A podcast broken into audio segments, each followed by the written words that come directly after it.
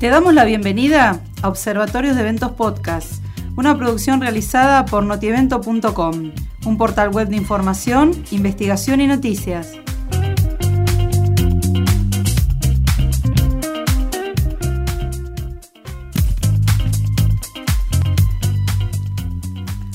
Hola, hoy estamos acá con Magalí Castillo y Carolina Rosales, que vamos a hablar de el antes en el evento. ¿Qué es el antes en el evento, Caro? Y el antes en el evento eh, resume muchas cosas, resume pensar, imaginar, crear en el evento, organizarse y sobre todo quemada. Ser creativos, ser realistas y ser creativos con ese evento que queremos organizar.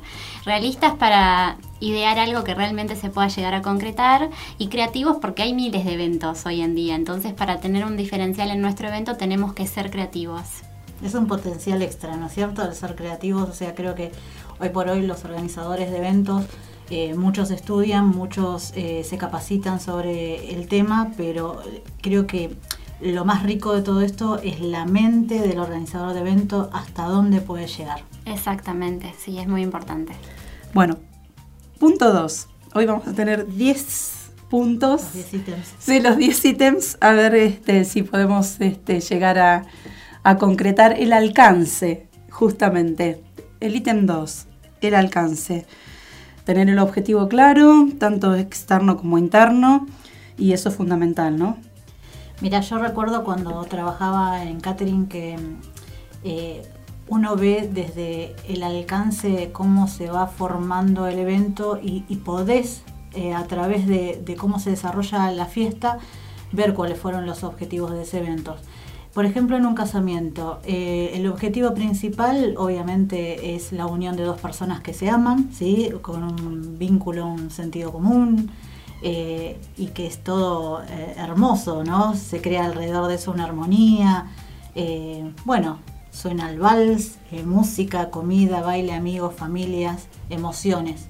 Pero por otro lado, si lo vemos en un casamiento también, pero que hay 5.000 personas, dónde está el objetivo secundario, ¿no es cierto? Porque hasta dónde es el alcance de ese amor de esa pareja.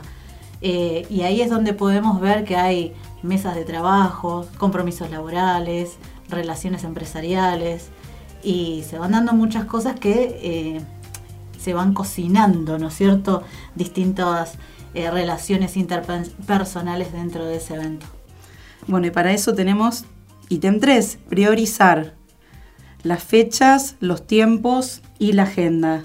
Calendarizar, ¿no? Es fundamental en toda la, previa de un evento. Hay distintos métodos que los organizadores utilizan, el conocido eh, método de Gantt, un simple Excel en donde uno pueda poner las distintas tareas y el tiempo de ejecución que lleva cada una, pero la calendarización en cualquier organización de cualquier evento es fundamental y seguirlo al pie de la letra. ¿Sí? Porque una cosa que se demora y otra y otra y eso puede llegar a, llegar al momento del evento con todo desastroso. Puede llegar a pasar cualquier cosa si no tenemos una buena calendarización y seguimiento. Seguro. Ítem 4, recursos humanos armar el grupo, el equipo, todo es más fácil y productivo, ¿no? Cuando te unís a personas con los mismos intereses, como nosotras ahora acá tenemos los mismos intereses, amamos esto, bueno, y en realidad una vez que, que tengamos este equipo, armar el organigrama, armar una red de grupos pequeños y por cada área. En este sentido, siempre lo que pienso como cabeza de equipo es que tenemos que tener en cuenta las capacidades que tiene cada persona hay que saber eh, escuchar, ver y, darle a ese empleado la función que le corresponde. Y no solamente, y no en el hecho de mandarlo a hacer alguna otra tarea eh, que puede ser desafiante y está bueno para que aprenda, pero si es un evento complejo, quizás poner a cada persona en el lugar eh, que corresponde en el momento correspondiente y que se sepan desenvolver y, manejar de la mejor manera posible porque así vamos a saber que todo el evento va a estar encaminado y, y, va a tener todo como la misma senda y va a salir armónico, que es lo que buscamos siempre en esta, en esta relación.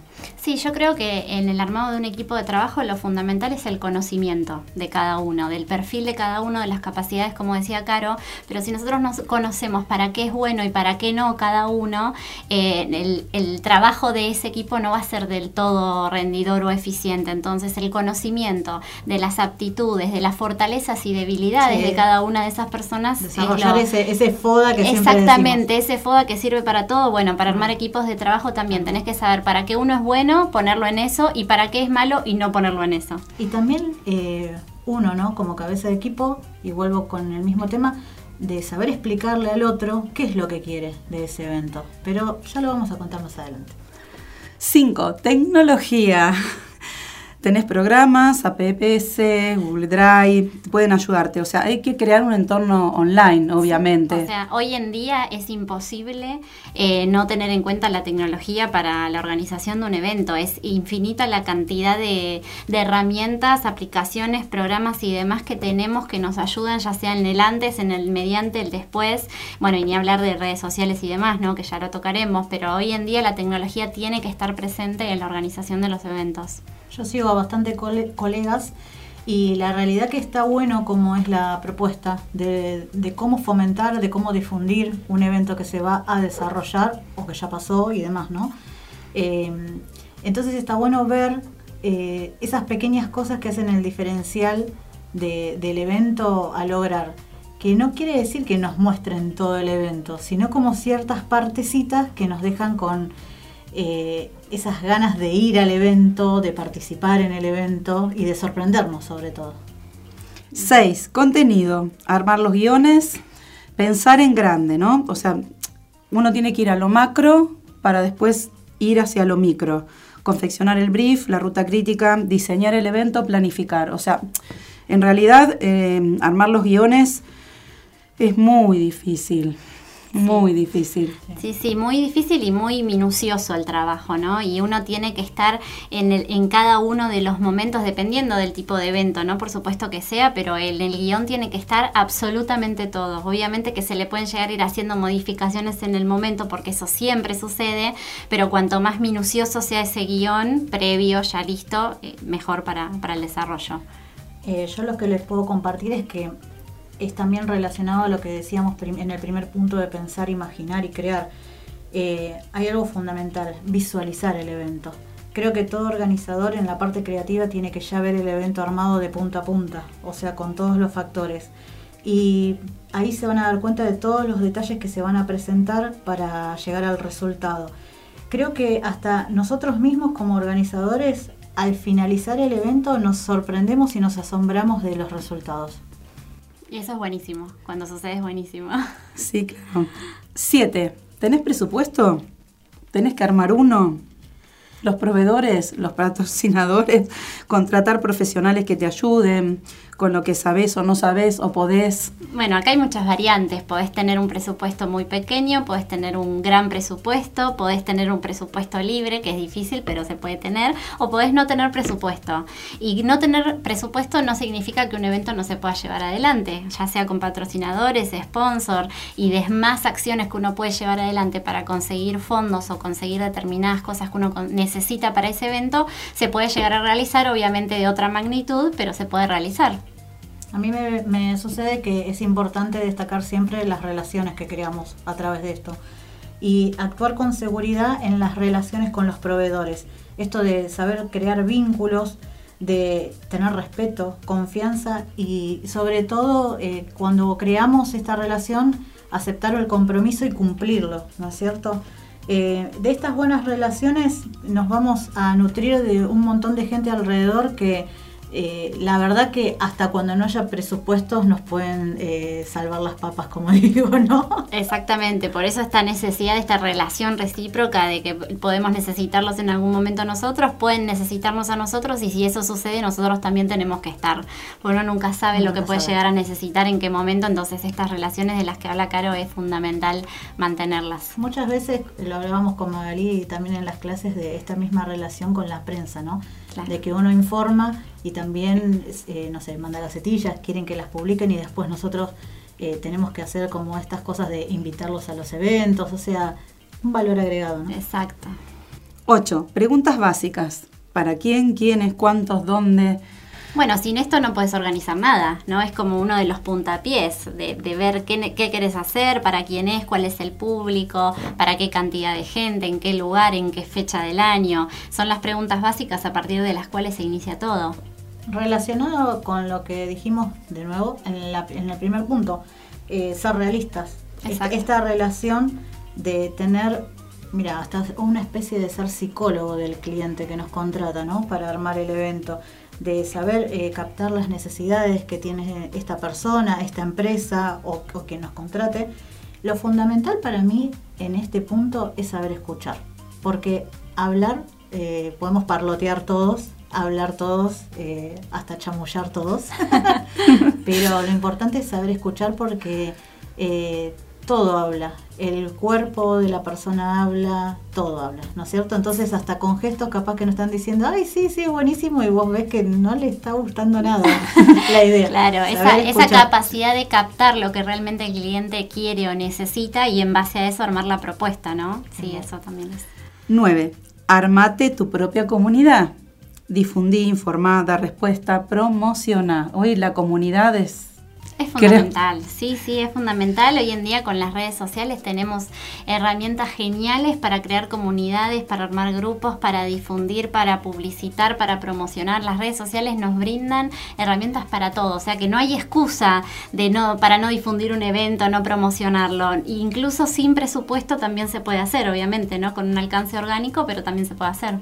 Y también eh, de tener en cuenta así como el lado lindo, eh, los pormenores y esta cosa de, bueno, tengamos cuidado y hagamos bien la redacción del mensaje, bien la redacción de la historia, Por supuesto. porque las críticas eh, pueden a veces afectar en, en todo lo que hagamos de este evento. Sí, sí, claro. es- ah, Esto que está en auge hoy del storytelling, ¿no? De contar una historia, de difundir a través de esta herramienta que, que es muy importante hoy en día. Y bueno, tener en cuenta esto, de que al tener hoy, o sea, hace 10 años no teníamos las herramientas que tenemos hoy. Entonces, como decía, no hay excusa hoy en día para no poder hacerlo. Es, es importante la difusión del evento, tanto en el pre, en el antes, eh, como después. 10. Llegamos al último. Producir, ejecutar. Uy, qué difícil este punto, ¿no? Porque ya, el, bueno, el pre, todo, estamos en el pre todavía, pero llegamos acá a la producción y tenemos que empezar a ejecutar. Sí, esto es como ya ponerse en manos a la obra, ya hicimos el casting de, de los actores, ya tenemos eh, el escenario, bueno, ahora hay A que la ir acción. a la acción, ¿no?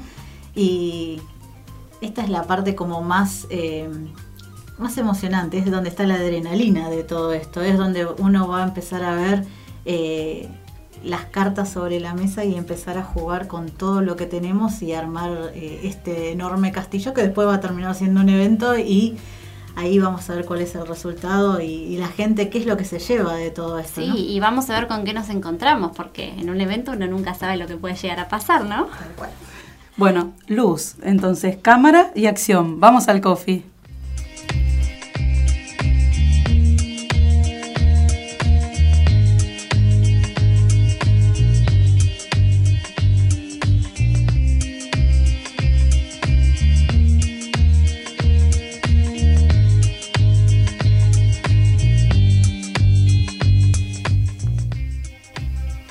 Bueno, y como siempre, eh, en esto del ramo de los eventos, les contamos que tenemos gratuitos, de dónde podemos ir, dónde podemos pasear en este momento de coffee.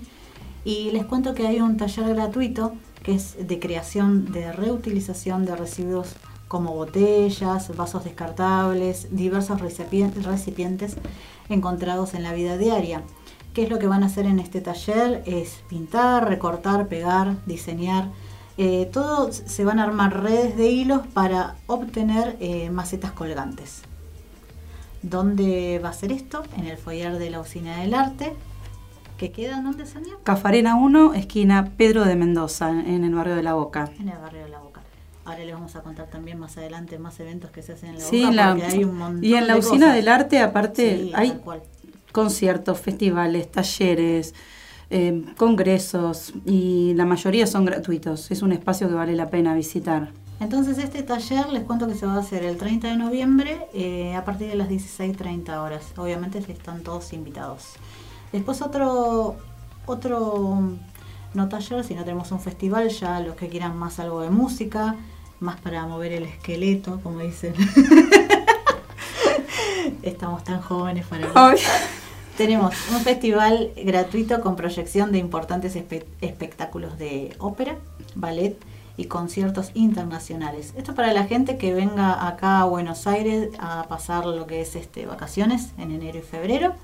Se va a hacer en las instalaciones que están ubicadas en la Plaza del Teatro Colón. ¿Y dónde nos podemos meter para ver bien? De y la programación está en festivalplazavaticano.com.ar. Es gratuito y pueden ahí ver. invitados. Sí, claro que sí. Bueno, terminamos hoy el coffee y sin antes decirle que por favor va a seguir el durante y el después nos van a acompañar, ¿no? Caro y, Maga en los próximos episodios. Muchas gracias por acompañarnos, compartir las experiencias y disfruten.